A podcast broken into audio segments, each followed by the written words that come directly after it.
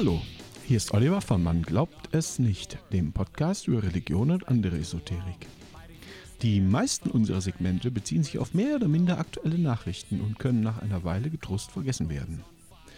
Wir finden aber, dass einige Beiträge auch jenseits der Nachrichtenlage noch interessant sind. Darum haben wir beschlossen, solche Segmente nach Themen sortiert zu Überblicksfolgen neu zusammenzuschneiden. Im Herbst 2017 lagen sich in Deutschland Regierung und Kirchen jubelnd in den Armen. Nach zehn Jahren Feierprogramm, das die Steuerzahler immerhin eine flockige Viertelmilliarde Euro gekostet hatte, näherte sich die Lutherdekade mit dem 500. Jahrestag der Reformation ihrem Höhepunkt. Politik und Klerus feierten den großen Deutschen, als gäbe es kein Morgen mehr.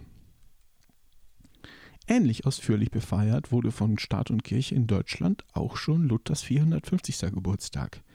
Von Kirchenseite erinnert man sich daran nicht mehr so gern. Es war 1933 und vom Dingsda selbst sind uns die Worte überliefert. Luther war ein großer Mann, ein Riese.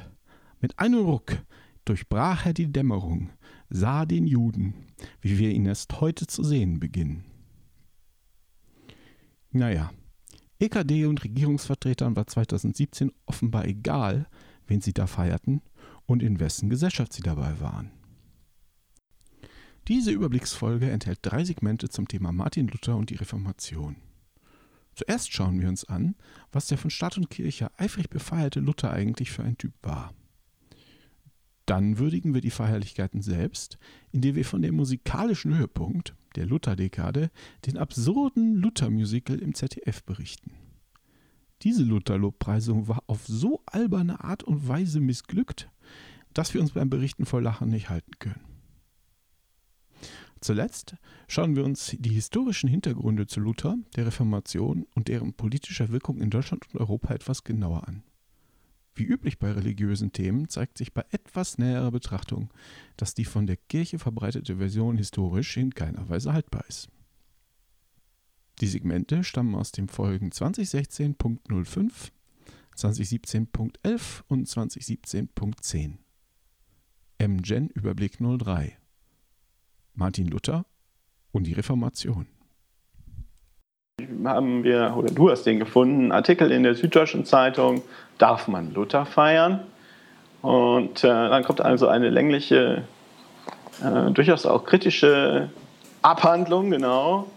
Und das wird im Rahmen gemacht. Es gibt ja dieses, diese Lutherdekade. Die evangelische Kirche hat ja, glaube ich, 2008 eine, eine Lutherdekade, ähm, eine Lutherdekade losgetreten, sagen wir mal so, oder verkündet die also darauf, äh, im Jahr für Jahr wird also ein anderes Thema im Schaffen des großen Reformators beleuchtet, bis wir dann äh, 2017 das äh, 500.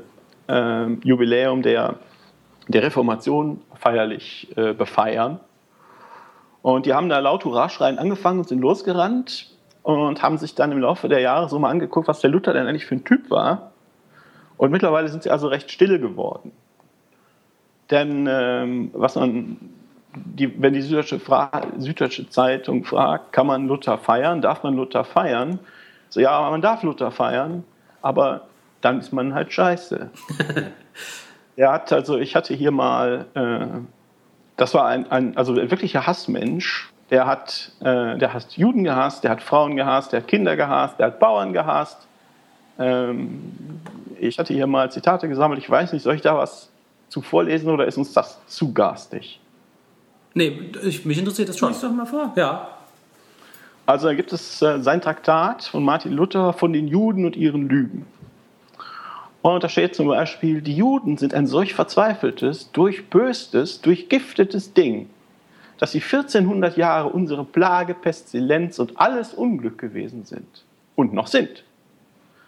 Man sollte ihre Synagogen und Schulen mit Feuern anstecken unserem Herrn und der Christenheit zu ehren, damit Gott sehe, dass wir Christen seien, ihre Häuser desgleichen zerbrechen und zerstören. Dann sagt er in einem anderen Wahnsinn. Art, die Tischreden, sagen wir, lesen wir lieber die Hand, das Handbuch der Judenfrage.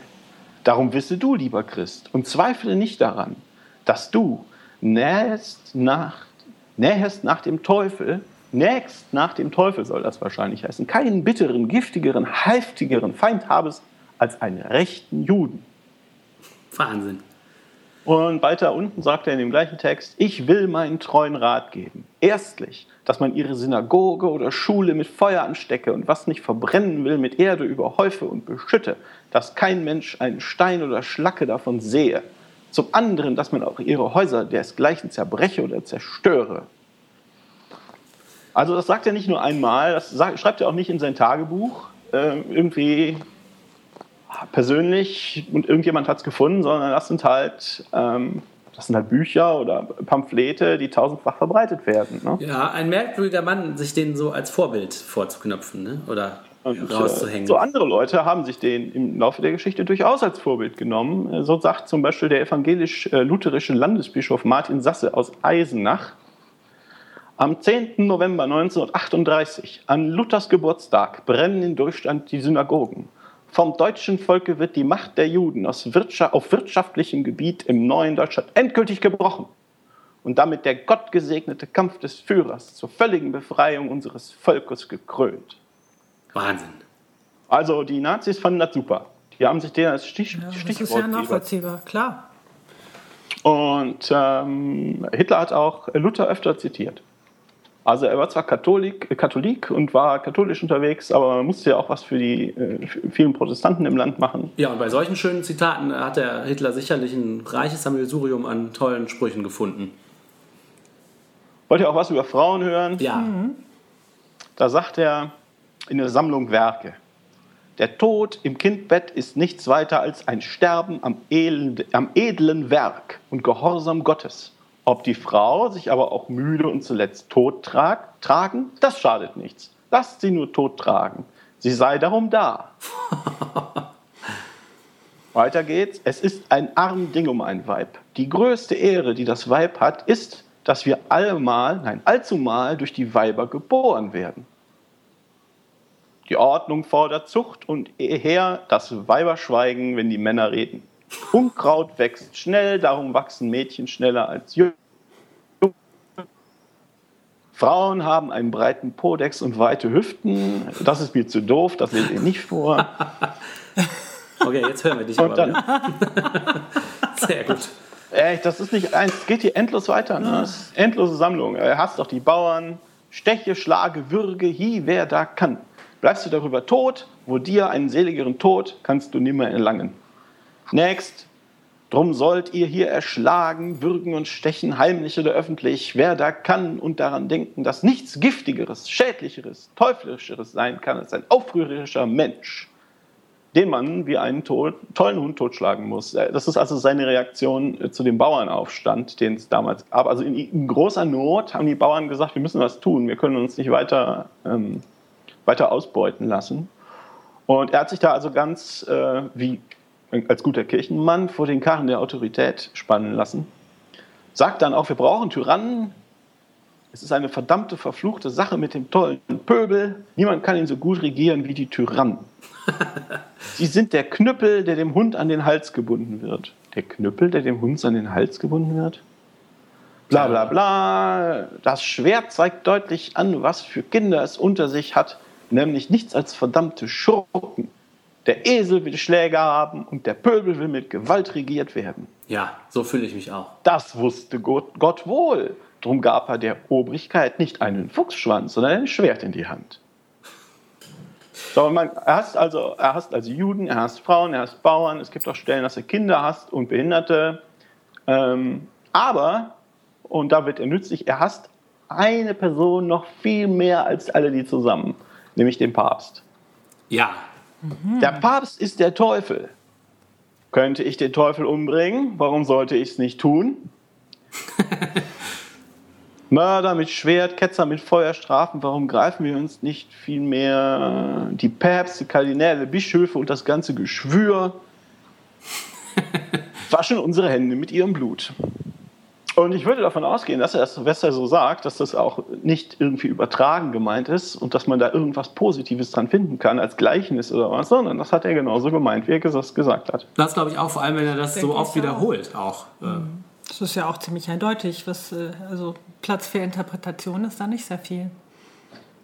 Also dieser Mann wird von der evangelischen Kirche in Deutschland ein Jahrzehnt lang eifrig befeiert und war ein Hassprediger. Und niemand redet Er darüber. war ein Hassprediger.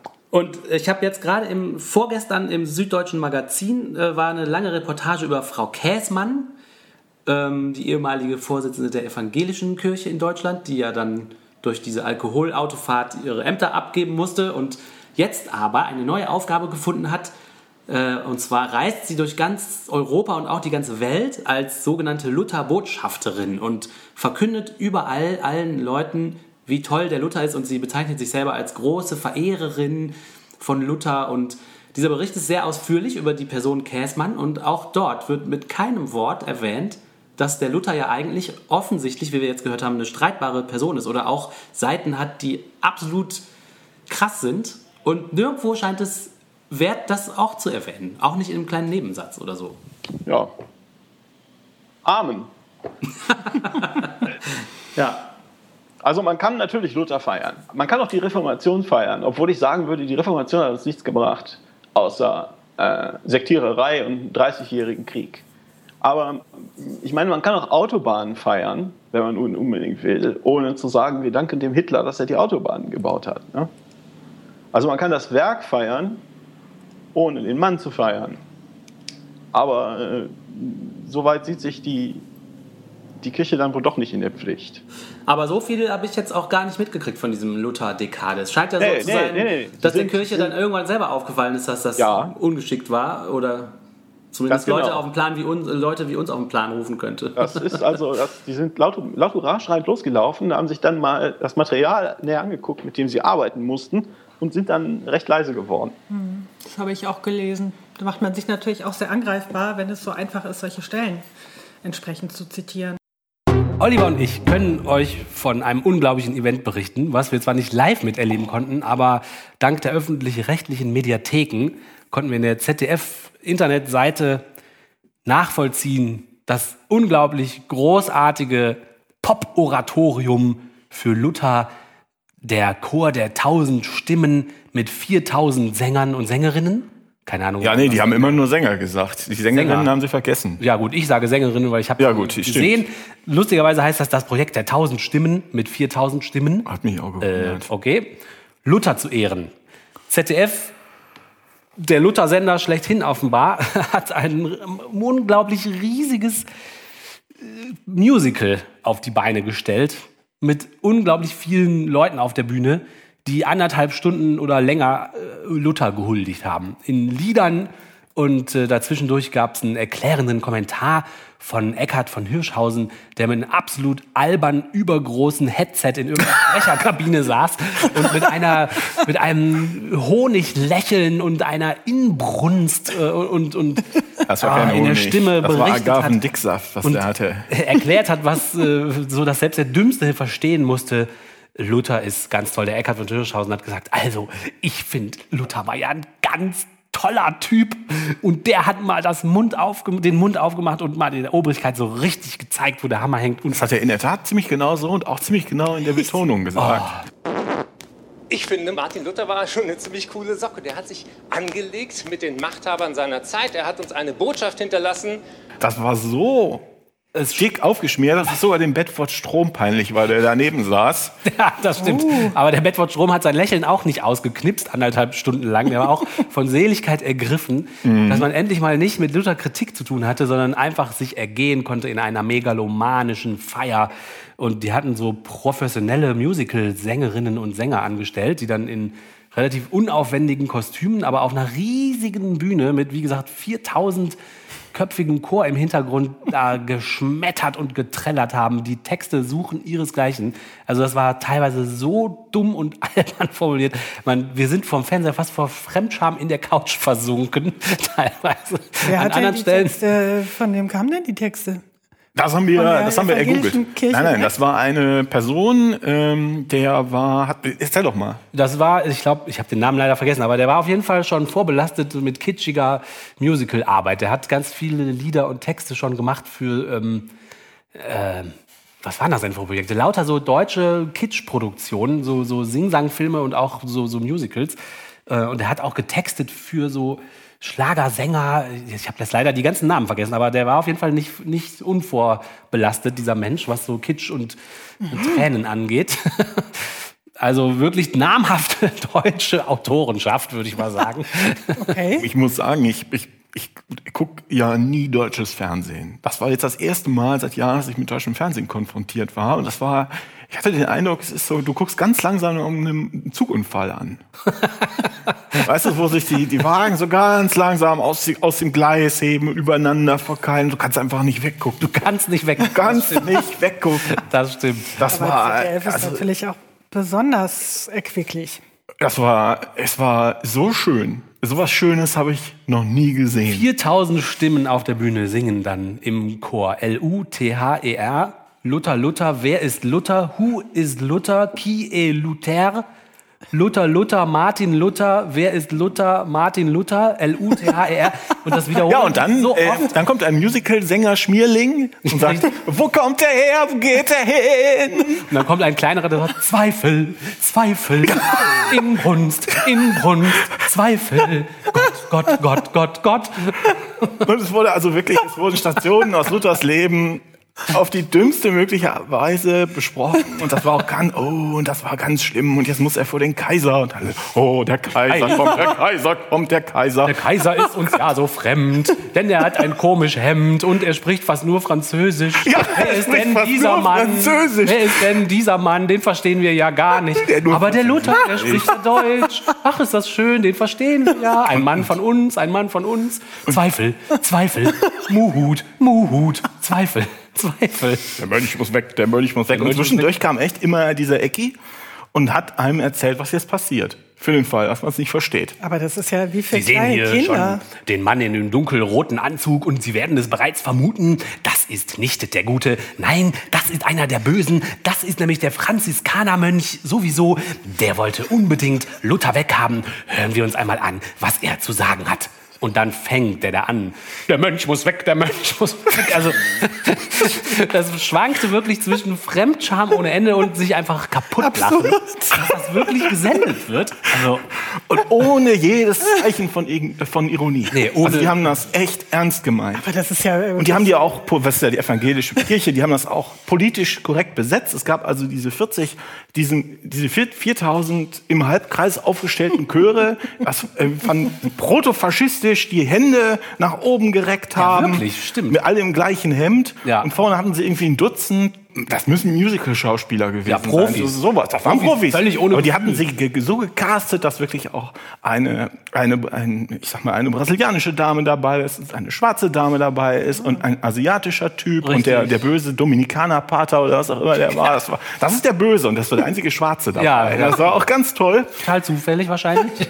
Ja, aber da haben sie nicht, nichts bei gedacht. Aber Nein, das nein. war, äh, Also das war, das also ja, das ja auch noch. so was Sahneholz oben drauf, noch ein bisschen Glimmer drüber streuen. Also. Ähm, Herrlich. Es, wir äh, haben eben geguckt, es ist nicht mehr in der Mediathek, aber man findet es auf YouTube und es heißt Luther, das Projekt der tausend Stimmen. Musikalisches Highlight des 500. Reformationsjubiläums. Das hätte ich kaum gemerkt, wenn Sie es nicht dazu geschrieben hätten, dass das wirklich, dass das das Highlight ist. Das stimmt. Das stand, das hieß auch wirklich so. Das ist das Highlight. Ja, das ist der so, offizielle okay. Name. So, Das war wirklich großartig. Wenn ihr Lust habt, hört euch das mal an. Man kann auch vorspulen. Man kriegt ja alles vom Hirschi erklärt. Man kriegt kein alles Problem. erklärt, also es ist wirklich auch keine Gefahr, dass man da irgendwas nicht versteht. Es ist sogar untertitelt, weil obwohl auf Deutsch gesungen wird, die Leute offenbar damit rechnen, dass es noch besser ist, wenn das wirklich auch noch mal da Und runter das muss man auch wirklich machen, denn der Text ist hochkritisch. L-U-T-H-E-R, E Luther, Luther, Martin Luther, hier ist Luther, wo ist Luther, Luther, Luther, Luther, Mutter. Luther. Das muss man wirklich nochmal untertiteln. Das versteht man sonst ja auch nicht. Versteht man sonst nicht. Ja, Till und ich haben uns überlegt, es ist gut möglich, dass das außer Atheisten, Aktivisten keiner guckt. Und die Leute, die da drin Das- saßen. Und die Leute, die da drin saßen und ihre, ihre, all ihre Verwandten. Ach, da überschätzt ihr aber vielleicht das Publikum des ZDF. Ja, wir haben versucht, Quoten zu finden und es ist uns leider nicht gelungen. Also falls jemand von euch, liebe Hörerinnen und Hörer, irgendwie eine Quelle für Quoten hat, ich habe zum Beispiel keinen Videotext zu Hause mehr, da könnte man das ja vielleicht finden. Das wäre interessant zu sehen, ob die Quote das hergibt, diesen unglaublichen Aufwand zu rechtfertigen. zum ersten Mal in der Geschichte des Fernsehens negativ, die Quote. genau, weil alle potenziellen Zuschauer saßen schon im Saal. Aber wer von euch einfach nur eine ungefähr viertelstündige Zusammenfassung auf äh, satirische Art und Weise bevorzugt, anstatt das ganze Ding sich anzugucken, kann äh, auch irgendwo auf YouTube oder in der Mediathek die Sendung von Jan Böhmermann auf Neo Royal suchen äh, zum Reformationsjubiläum. Der hat das ganz hervorragend persifliert und hat dazwischen geschnitten immer so Sätze, die der Luther wirklich auch gesagt hat, die halt Frauenhasser-mäßig sind und Judenhasserisch und so weiter. Und der hat das ganz schön so montiert, dass das so schwankt zwischen den Originalaufnahmen und seinen reingeschnittenen Hasstiraden. Das, das nimmt das ganz gut auf. Und dann immer wieder L-U-T-H-R, Luther, Luther, Luther. Also wir hier im Wohnzimmer sind wirklich im Luther-Rausch, könnt ihr euch sicher vorstellen. Das ist wirklich eine tolle Sache, da muss man einfach mitmachen. Das ist ja auch das Gute im Glauben, das bringt die Menschen zusammen und, und wir haben auch zusammen gesungen zu Hause. Also wir haben gesungen. wir Musik, mussten äh, einfach, verbindet ja es auch. hat uns Auf mitgerissen. Wir mussten dann einfach mitsingen. Ja. Scheiße. Ja, wenn ihr wollt, kann ich auch noch was zum Reformationsjubiläum erzählen. Auf jeden Fall. Oh ja. Ähm, und da ist jetzt ja die Tage, da jährt sich da der Anschlag der 95 Thesen Ende Oktober zum 500. Mal. Und das war ja Luthers Aufhänger, war damals ja gegen den Ablasshandel zu sein. Luther ist außerdem bekannt dafür heute, dass er die Bibel übersetzt hat und für die Gründung dessen, was heute die evangelische Kirche ist. Ähm, ich habe da jetzt auch verschiedene Artikel drüber gelesen ähm, und im Prinzip wird er gefeiert als grummeliger, aber sympathischer Mann, der auch bei Gegenwind der Obrigkeit für seine Überzeugungen einstand und dabei irgendwie die Christen vom Joch des Papstes befreit hat. Ja, Kann man das so das ist der Eindruck, den ich auch durch die Medien und durch die wohlwollende Berichterstattung so kriegen würde.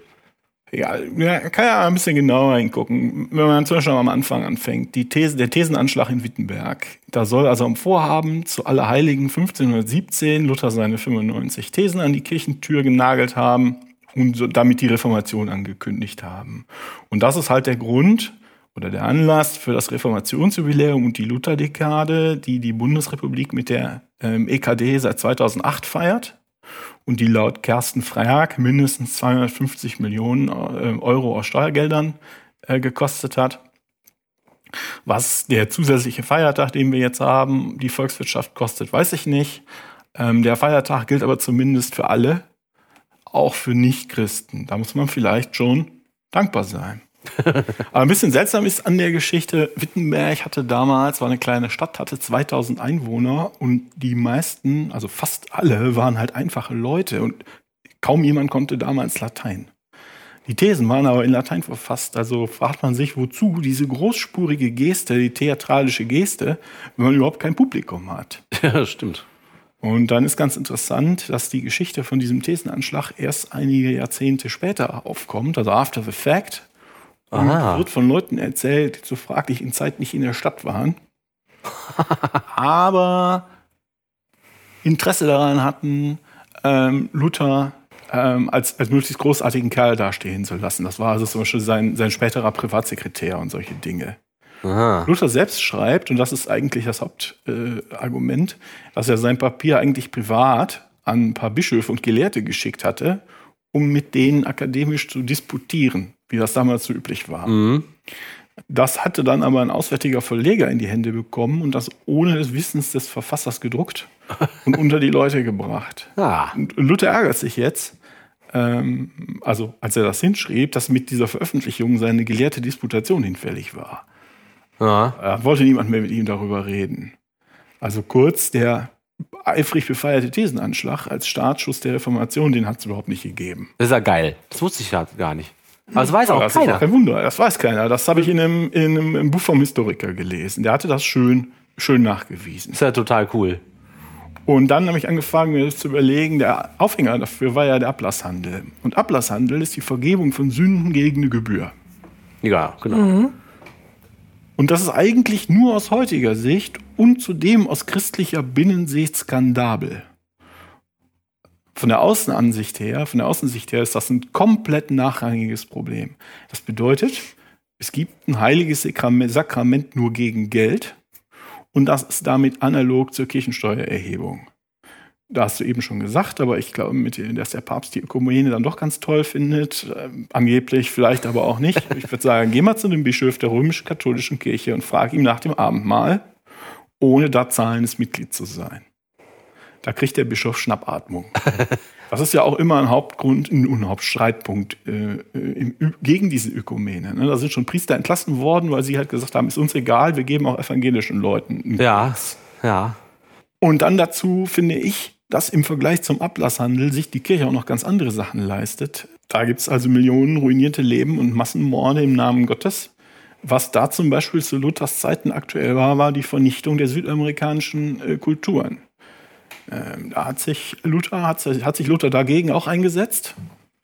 Nicht, dass wir wüssten. Nein. Ich, ich gebe zu, das ist zu einem gewissen Grad Wortebautismus. Ähm, aber es geht hier ja nicht um irgendeinen zivilgesellschaftlichen Aktivisten, den man, der, den man fragt, aber warum setzt du dich nicht lieber für was anderes ein, sondern um eine staatlicherseits massiv befeierte Person. Da kann man schon ein bisschen kritischer hingehen. Ja, der vor allem gut sein unterstellt wird. Dann kann man mal gucken, ob das wirklich so gut war. Genau. Mhm. Und ich behaupte, Ablasshandel, äh, wen zur Hölle interessiert? dann ist er weiter bekannt für seine Bibelübersetzung. Luther hat die Bibel ins Deutsche übersetzt. Ist toll, oder? Ja, also die Leute, das Argument ist halt ja, dann wird die endlich auch für den Laien verständlich, ne? Genau. Das Wort Gottes. Nun ist es aber so, dass es andere Übersetzungen und zum Teil auch Teilübersetzungen schon lange vorher gab, die oder respektive auch zu Luthers Zeit in Arbeit waren. Es gibt erste Übersetzungen ins Deutsche im 11. Jahrhundert. Aha. Das war der Mönch Noctalabeus. So ist sein schöner Name. Zu Luthers Zeiten gab es zum Beispiel Huldreich Zwingli, der in Zürich die Bibel übersetzt hat ins Deutsche. Ah. Die Wikipedia sagt, insgesamt sind etwa 70 deutsche Übersetzungen vor der Reformation nachweisbar. Ha, das ist ja geil. Ähm, die einmalige Leistung Luthers erscheint dann in diesem Kontext Ja, nur noch mäßig einmalig. Warum hat Luther jetzt nochmal eine Übersetzung gemacht? Äh, Da gab es einen ganz interessanten Funk von unserem äh, MGen-Foristen Bernd Kammermeier, der ja auch Mitherausgeber einer Studienausgabe von Luther, Luthers antijüdischen Schriften ist. Und der sagte, äh, Luther hat die Bibel immer so antisemitisch wie möglich übersetzt Ah. und hat seine Bibelversion dann äh, auch zur Untermauerung seines Judenhasses genutzt. Ja, okay, das würde äh, passen zu den anderen Sachen, die wir auch schon mal über Luther erzählt haben. Sein, ja, sein, Ja, dieser stimmt. alles verbrennende Hass auf Juden, die, die ihn wohl angetrieben hat, ist ja mittlerweile bekannt. Muss man auch gar nicht viel zu sagen. Ähm, was mich aber stört, ist, dass oft so getan wird, als seien das bedauerliche Ausrutscher in Anführungsstrichen eines eigentlich sympathischen Kerls. Das war damals sowieso so üblich und an den Klammern leider, leider. Und darüber müsste man ihn wegsehen bei so einem Riesen in Anführungsstrichen wie Luther. Aber wenn man mal genauer hinguckt, Luthers Aussprüche kamen nicht irgendwie im privaten Kreis oder als Tagebucheintrag oder in der Kneipe mit einem Humpen Wein zu viel, ha, ha, ha, als ob es das entschuldigen würde, sondern seine antisemitischen Hetzschriften hat er halt in Büchern und Pamphleten weithin publiziert. Ja. Und die sind so umfangreich, dass die ins moderne Deutsch übersetzte Ausgabe, habe ich ja schon gesagt, mit herausgegeben von den MGN-Foristen Bernd Kammermeier und Karl-Heinz Büchner, ich glaube in vier oder fünf Bänden erscheinen muss. Boah. Also Luther hat ausführlich, öffentlich und über Jahrzehnte hinweg immer wieder gegen Juden gehetzt. Also man könnte sagen, der hat eine Agenda. Ich weiß nicht, ob der eine Agenda hatte oder einfach von enormem Hass beseelt war. Ob das rational ist. Dann ist das auch das Gleiche in dem Fall. Und dann würde diese, Ja, diese tendenziöse Neuübersetzung der Bibel natürlich total zu dieser hasserfüllten Agenda passen. Ne? Dass Aber er sich selber damit untermauert. Wie passt der Ablasshandel da rein? Das finde ich ja irgendwie komisch, dass er sich damit so, also, dass ihn das so stark sagen, bewegt hat, das dass er hat- sich da Feinde, also wirklich mächtige Feinde gemacht hat. Ich könnte mir vorstellen, dass dieser Abplatzhandel damals, dass die Leute das als Zusatzsteuer angesehen haben Ja. und sich deshalb gewehrt haben. Und er hat das als, ähm, als, wie soll man denn sagen, als, als Zugriffspunkt gesehen auf die Leute. So, das kann ich nutzen, das kann ich als, ähm, Ah. als Pivot-Point benutzen. Weil er da eine breite Unterstützung hinter Genau. sich sehen Ob er konnte. das bewusst hat, gemacht hat oder ob es einfach geklappt hat, weil er es so gemacht hat, zufällig, weiß ich Ja, nicht. ja. Also er sagt, vielleicht noch mal kurz zurückzukommen die, zu, zu seinen, seinen, seiner Hetze gegen Juden. Er sagt also, man systematisch, man muss deren Häuser und deren Synagogen verbrennen, man muss ihnen die Bücher wegnehmen, man muss ihnen die, Gebiete, die Gebete verbieten, man muss sie zu harter Zwangsarbeit zwingen, man muss sie aus den deutschen Ländern vertreiben und ihnen jeglichen Aufenthalt verwehren. Das kommt einem bekannt vor. Unglaublich ist das. Und jetzt habe ich oft den Einspruch gehört, Luther sei ja gar kein Antisemit, sondern habe das Judentum irgendwie als Religion nicht gemocht. Hm. Ähm, als ob das, wenn ich äh. der, auf, der, auf der empfangenen Seite dieses Hasses bin, als ob das wichtig ist. Aber auch da sprechen seine eigenen Aussagen dagegen. Äh, der wollte die nicht zum Christentum führen, der wollte die umbringen.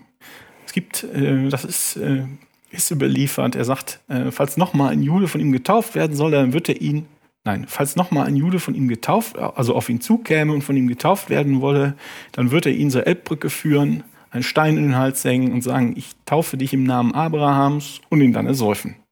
Super. Das ist ein Zeichen dafür, dass Luthers Hass nicht irgendwie auf die Religion, dass er der Religion abgeneigt war an sich, sondern ganz klar auf die Abstammung gerichtet war. Als jüdische Person kommst du da nicht raus. Mhm. Selbst wenn du sagst, ich möchte Christ sein, bitte taufe mich. Er hat, ja. war also nicht irgendwie vage aus theologischen Gründen gegen das Judentum eingestellt, sondern der war ganz klar Antisemit. Und der Mann hatte Einfluss damals schon. Was der gesagt hat, das wurde im einfachen Volk geglaubt und in Fürstenkreisen zumindest erwogen. Das war nicht harmlos, launisch oder sympathisch, das war Volksverhetzung mit aller Kraft, die er hatte. Ja. Und weniger bekannt, aber damals mindestens genauso schädlich ist Luthers Hetze gegen die aufständischen Bauern. Es gab einen Bauernaufstand 1524 bis ja 1526 hinein. Da wehrten sich in weiten Teilen Deutschlands die Bauern aus, wie, wie man sagt, wirtschaftlicher Not und sozialem Elend heraus gegen die Tyrannei der Fürsten und die Privilegien des Adels und des Klerus. Die waren quasi sozialrevolutionär.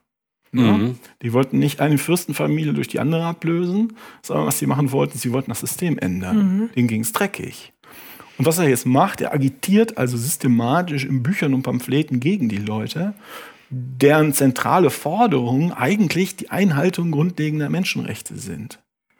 Da gibt es die Artikel von Memmingen, die zwölf Artikel von Memmingen, das sind Vorläufer der Erklärung der Menschenrechte. Das möge man mal nachschauen, wenn man mag.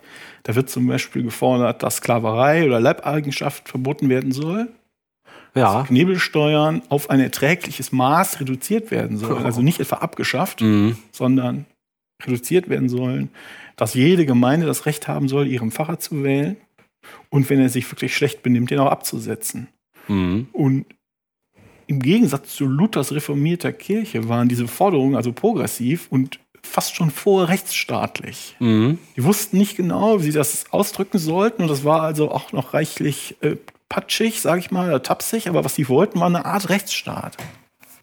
Für mich als Laien gibt es da gewisse, aber nicht ganz genaue Parallelen zum, äh, zur, zu der Zeit der Französischen Revolution, zu, was die Französische Revolution ausgelöst hat nachher.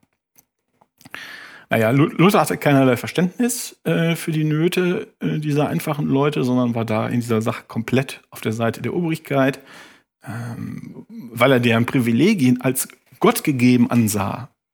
Ja. Da mhm. konnten die sich benehmen, wie sie wollten. Äh, der, die Bauern, meinte Luther, mussten allesamt niedergemetzelt werden. Gibt es ein schönes Zitat, da sagt er, drum soll hier erschlagen, würgen und stechen, heimlich oder öffentlich, wer da kann, und daran denken, dass es nichts Giftigeres, Schädlicheres, Teuflischeres sein kann als ein aufrührerischer Mensch. Ah. nochmal, Luther war bekannt und einflussreich. Die Worte hatten Gewicht. Ne? Komisch, dass der so, wann, ab wann wurde der denn so verklärt als dieser mutige Einzelkämpfer gegen einen bösen, eine böse Kirche. Als der deutsche Nationalismus aufkam im 19. Jahrhundert, ähm, wurde der als der, der, große Deutsche, als Kristallisationsfigur des Deutschtums mit seinem äh, wutschnaubenden, aber ehrlichen, sympathischen und so weiter. Der war also eine Symbolfigur des, für, für, die, für Deutschtum und nachher halt auch fürs Kaiserreich. Und für die Dings da, die Dingstars, die dann nach dem Kaiserreich kamen. Ich gehe mal hier so ein bisschen weiter vor. Ja. Ne? Also, äh, gut, der, Ba- der Bauernaufstand zum Schluss, nach zwei Jahren waren die Bauern tot, der Aufstand war gescheitert. Man sagt ungefähr 70 bis 75.000 Todesopfer. Und das ist ein Muster, nicht nur bei dem Bauernaufstand ist die evangelische Kirche auf Seiten der Kriegstreiber. Die evangelische Kirche hat durch alle Zeiten, zu allen Zeiten ihrer Existenz deutsche Waffen und deutsche Soldaten gesegnet. Und das passt auch, die Hand, die ein Schwert im Krieg führt, ist laut, ist laut Luther, da sagt er, die Hand ist nicht, nicht mehr Menschenhand, sondern Gottes Hand. Und nicht der Mensch, sondern Gott hänget, rädert, enthäupt, würget und krieget. Das sind alles seine Werke und seine Gerichte. Versteht ihr? Das ist, der Krieg ist heilig. Ja, das ist äh, der Heilige Krieg. Ja. Jetzt stellt man sich die Frage, vielleicht muss man das in dem, wenn man das so hört, wenn man darüber nachdenkt, gar nicht mehr, warum ist Luthers Reformation eigentlich so erfolgreich, insbesondere in Adels- und Fürstenkreisen, während andere Versuche an der katholischen Lehre zu reformieren eigentlich gescheitert sind vorher. Und meines Erachtens ist ein wichtiger Punkt, dass also Kirchengründer Luther von den Mitchristen eine ganz, ganz strikte Obrigkeitsgläubigkeit fordert. Der hat die Landesfürsten zu Bischöfen ernannt. Zuerst zu Notbischöfen und dann zum höchsten Bischof Summus Episcopus. Der hat also die bestehende Architektur der Kirche genommen und hat einfach die in einer gewissen Höhe abgeschnitten und den Landesherrn an die Spitze gesetzt. Und wenn der, Pür- wenn der Fürst eigentlich katholisch war, das war den Protestanten egal. Weil der Gott das wollte, dass der Fürst ist, ob der katholisch ist oder nicht, liebt diese Obrigkeitskette intakt. Ja. Und dabei haben sich die frühen Protestanten immer wieder auf Paulus berufen, auf den Römerbrief in Kapitel 13. Da steht ganz am Anfang, jedermann sei untertan der Obrigkeit, die Gewalt über ihn hat. Denn es ist keine Obrigkeit außer von Gott. Wo aber Obrigkeit ist, ist sie von Gott angeordnet. Also Ja. seine zentrale Bibelstelle. Und meines Erachtens hat das zwei Konsequenzen. Zum einen, die weltliche Herrschaft wird theologisch begründet. Du musst deine Herrschaft also nicht mehr rechtfertigen dadurch, dass du ein guter Regent bist. Mhm. Oder dass Oder- Leute dich gewählt haben. Ja, oder, oder auch nur durch einen Zufall der Geburt oder sowas, sondern durch Gott. Das heißt, die Herrschaft ist durch Menschen nicht mehr angreifbar. Ja, geschickt. Und, und das ist meine eigene Interpretation, durch dieses Abschneiden dieser Befehlskette und das Setzen der regionalen Herrscher ist der supranationale, der ausgleichende Einfluss der Kirchenhierarchie auf die Fürsten ausgeschaltet. Ne? Es gibt nicht mehr dieses internationale Netzwerk, dass der, der Papst in Rom sitzt und überall seine Finger drin hat. Und das mag, weiß ich nicht, das mag ein Grund dafür gewesen sein, dass auf die Reformation ein gutes Jahrhundert an Religionskriegen äh, gefolgt ist zwischen katholischen und evangelischen Blöcken.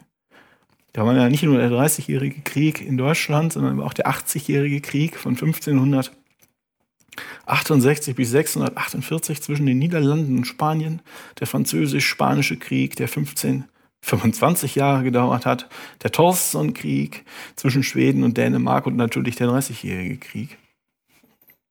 Wichtig ist auch, dass das Protestantentum, die Protestanten fanden das super, dass die Landesfürsten oberste Bischöfe waren. Und nach der Reichseinheit 1871 äh, wurden dann diese einzelnen Fürsten als höchste Bischöfe durch den Kaiser ersetzt, der jetzt der höchste Bischof war. Ähm, das war natürlich extrem praktisch für die Kirchen. Das war also na- naheliegenderweise total praktisch für die Fürsten. Ja, ja. Auch sehr praktisch für die Kirchen. Ähm, denn jetzt mal Ansehen und Fründe der Priester waren gesichert. Gehälter wurden jetzt regelmäßig vom Staat bezahlt, musste man sich keine Sorgen mehr machen. Als, als Gegengeschäft sorgten jetzt die Priester dafür, dass das Volk obrigkeitstreu und unterwürfig war. Also prima Deal. Ja, Dann ging klar, dass das fruchtet.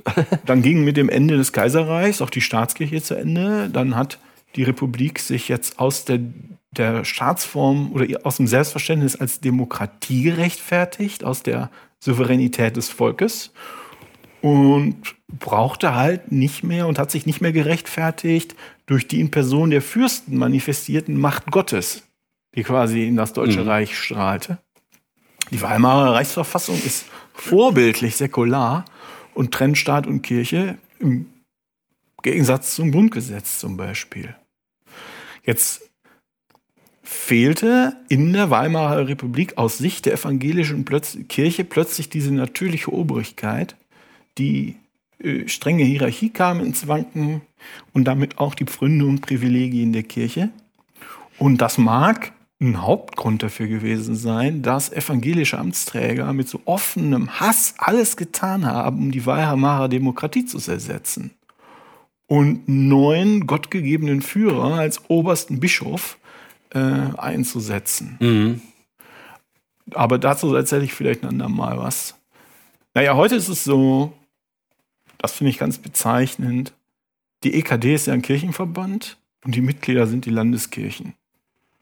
Ne? Ja, genau. Und Land ist hier nicht gemeint wie Bundesländern, sondern das sind die Landeskirchen der deutschen Länder. Also der vom Fürsten beherrschten Staaten des Spätmittelalters. Daher kommt das eher. Die Landeskirchen sind also ihrem Verständnis nach Staatskirchen, allerdings aktuell ohne Staat. Ah. Das ist ja sehr schräg. Es gibt eine empfehlenswerte Zusammenstellung vom Historiker Dr. Carsten Kampitz heißt der. Das ist ein Buch, das heißt Jeder, jeder Mann sei untertan. Deutscher Protestantismus im 20. Jahrhundert. Es ist nicht durchgängig leicht lesbar, aber das ist ein interessantes Buch. Und wenn man sich jetzt fragt, was hat das mit uns zu tun, das ist doch schon so lange her. Ich glaube, das aktuelle Problem mit dieser Feierei ist, dass durch diese staatlich, dieses staatliche und kirchliche Arm in Arm liegen und abfeiern von Martin Luther werden Volksverhetzer salonfähig gemacht in der aktuellen politischen Lage. Und das nutzen ja zum Beispiel auch die, die NPD, die nutzt ja Luther für ihre Kampagnen. Ja, ja. Ne? Ja, weil der so schön viel Judenhass auch hat, ne? Und es gibt Neonazis, die sich hinter Luther als Galionsfigur äh, versammeln. Ja, sollte einem zu denken geben, aber tut es nicht. Wir hatten ja mal, das ist jetzt schon ein Jahr her, hatten wir mal einen Blogpost gemacht mit so, der so ein bisschen zeigen sollte, was der Luther für ein Typ war. Auch mit seinen Aussprüchen. mhm. Ähm, und da hatten sich im Laufe der Zeit ähm, ungefähr 130 Kommentare gesammelt zu darunter. Von denen habe ich aber nur knapp die Hälfte freigegeben. Warum? Ich hatte keinen Bock, wirklich neonazistische Scheiße auf unserer Internetseite zu sehen. Ja, da genau. haben sich also wirklich ähm, wirklich Leute angesammelt, die also dem Luther in dieser, so, so einen brauchen wir heute, endlich einer, der es ihnen zeigt. Der hatte ja auch einen, ähm, der war ja auch Frauenhasser. Das ist natürlich aus irgendwelchen Tiefen des Internets, das fand man auch super. Ne? Aber was du jetzt ja alles dargelegt hast, ist, äh, ist an sich natürlich auch super interessant, aber ist, ich finde es auch nochmal deshalb speziell interessant mit diesem ganzen Jubiläum im Zusammenhang, weil zum Beispiel ein Punkt bei dieser Diskussionsrunde vom MDR, die ich da im Fernsehen gesehen habe, war, der mich total gestört hat, war, dass irgendwann der Moderator zu dem einzigen Luther-Kritiker, der da eingeladen war, gesagt hat, so, und jetzt ist übrigens hier Schluss mit Luther-Kritik. so. Und dann hat die evangelische Frau gesagt, ja genau, weil wir feiern ja auch nicht nur Luther, sondern die Reformation insgesamt. Ähm, und erstens fand ich natürlich total daneben, dass äh, so dem Typ das Wort verboten wird. Dann wird gesagt, okay, wir haben jetzt genug Luther kritisiert, fertig aus. Aber das zeigt ja auch, dass selbst der Hinweis, ja, wir, wir feiern ja auch die Reformation als Gesamtding.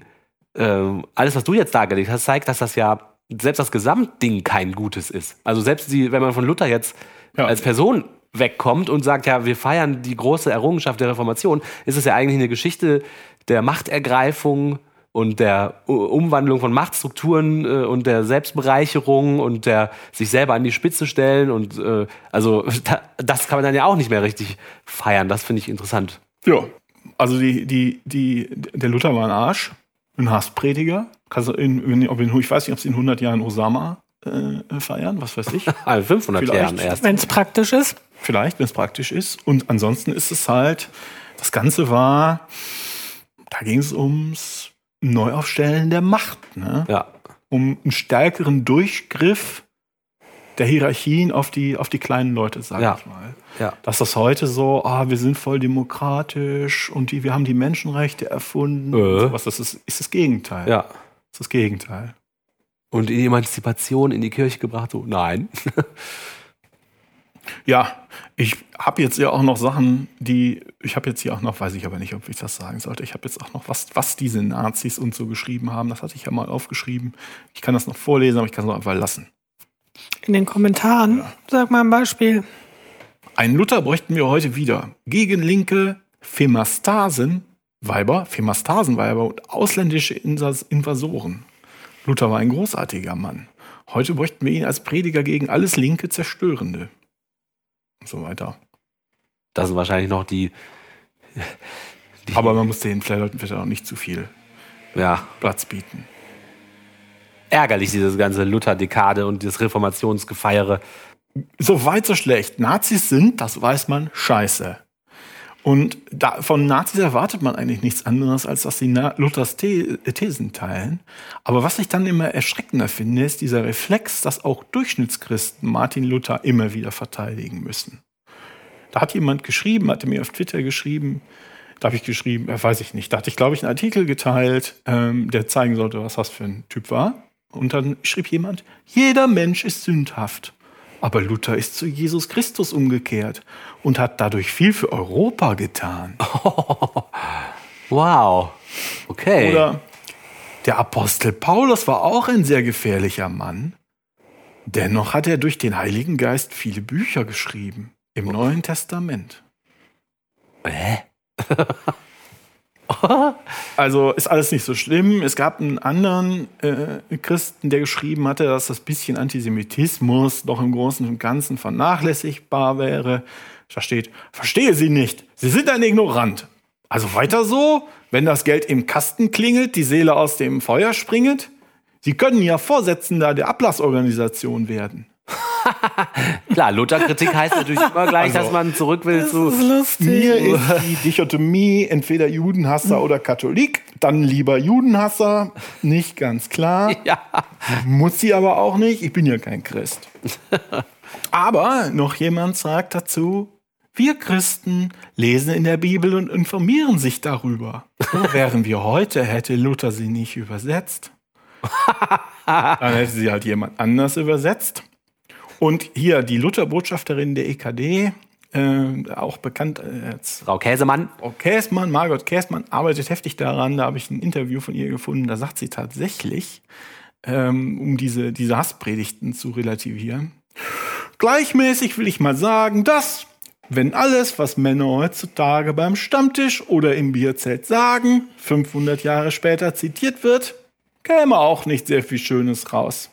So, Frau Käßmann. Stark relativierend. Die Männer am Stammtisch werden aber auch nicht quer durch die Medien und mit 250 Millionen Euro Steuermitteln jahrelang gefeiert. Und es wird sich auch nicht irgendwelche Lügengeschichten über die ausgedacht, die total heroisierend von irgendwelchen Thesenanschlägen handeln und von irgendwelchen tollen Geschichten, die nie passiert sind. Ja. Und zum Abschluss vielleicht noch ein Klassiker, hat jemand drunter geschrieben. Funktioniert immer beim Abschü- Abschütteln unangenehmer Tatsachen. Prüfet alles und das Gute behaltet.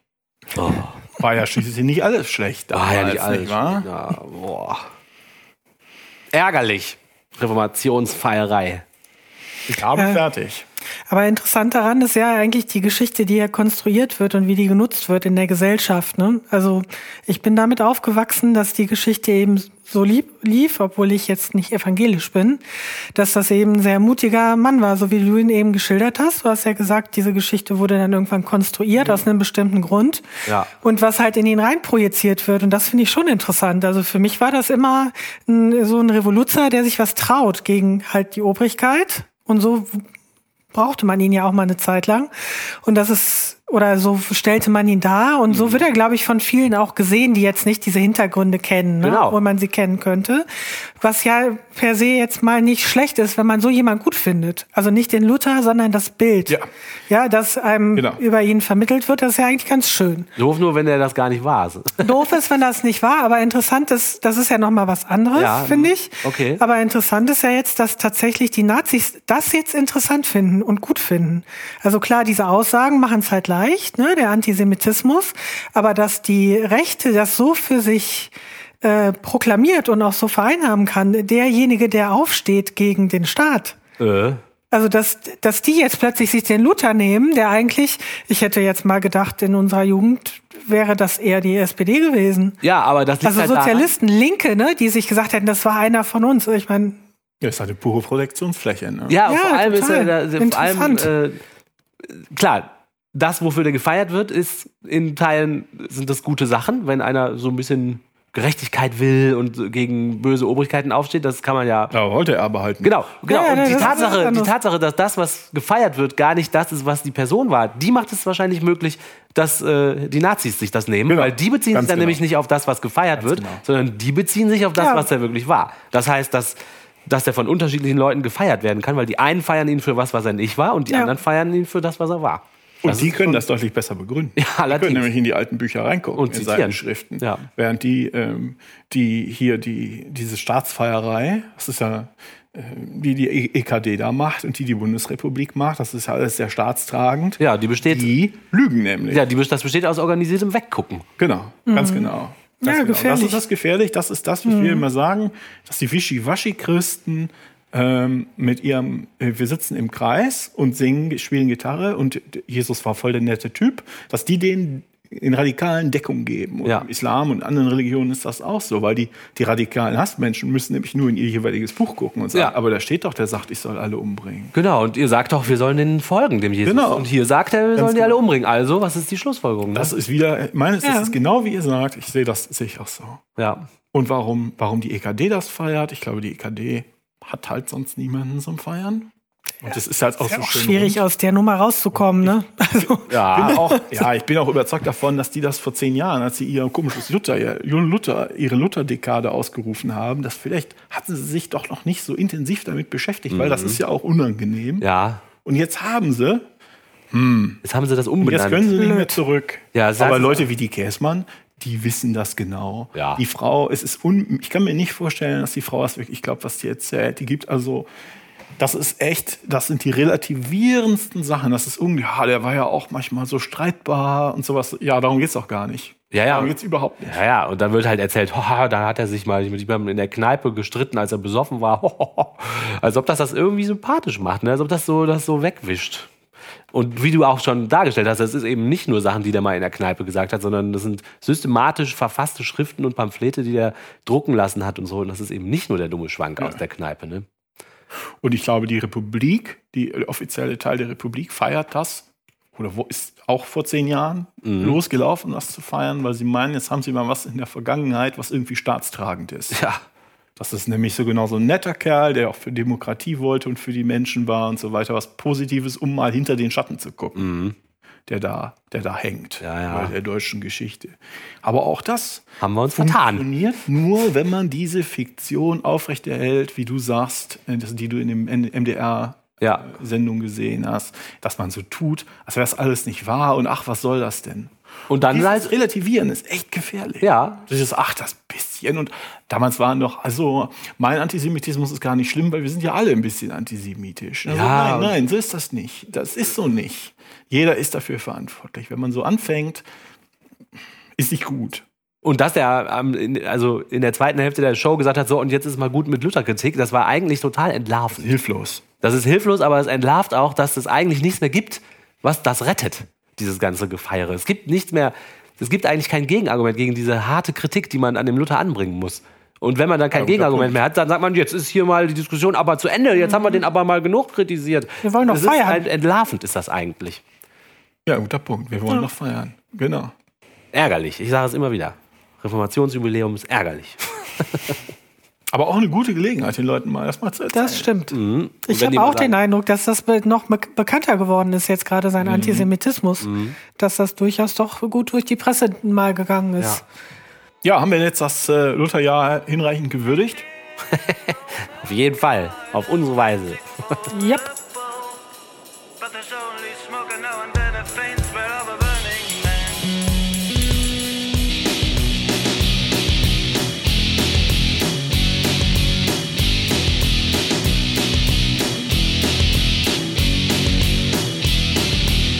Working at my desk, computers on, email popping up, mother to son, holy see in flames, clergy's lost their head, Bishops on the run, the Pope is dead. The Vatican call, the Pope is on fire. The Pope is on fire. The Pope is on fire. The Vatican call, the Pope is on fire. The Pope is on fire. The Pope is on fire. Everyone's in trouble now. Everyone's in trouble now. Fire, fire, fire, fire, fire, fire, fire, fire. Everyone's in trouble now. Everyone's in trouble now. Fire, fire, Vatican caught the Pope is on fire, the Pope is on fire, the Pope is on fire. The Vatican caught the Pope is on fire, the Pope is on fire, the Pope is on fire. Everyone's in trouble now, everyone's in trouble now. Fire, fire, fire, fire, fire, fire, fire, fire. Everyone's in trouble now, everyone's in trouble now.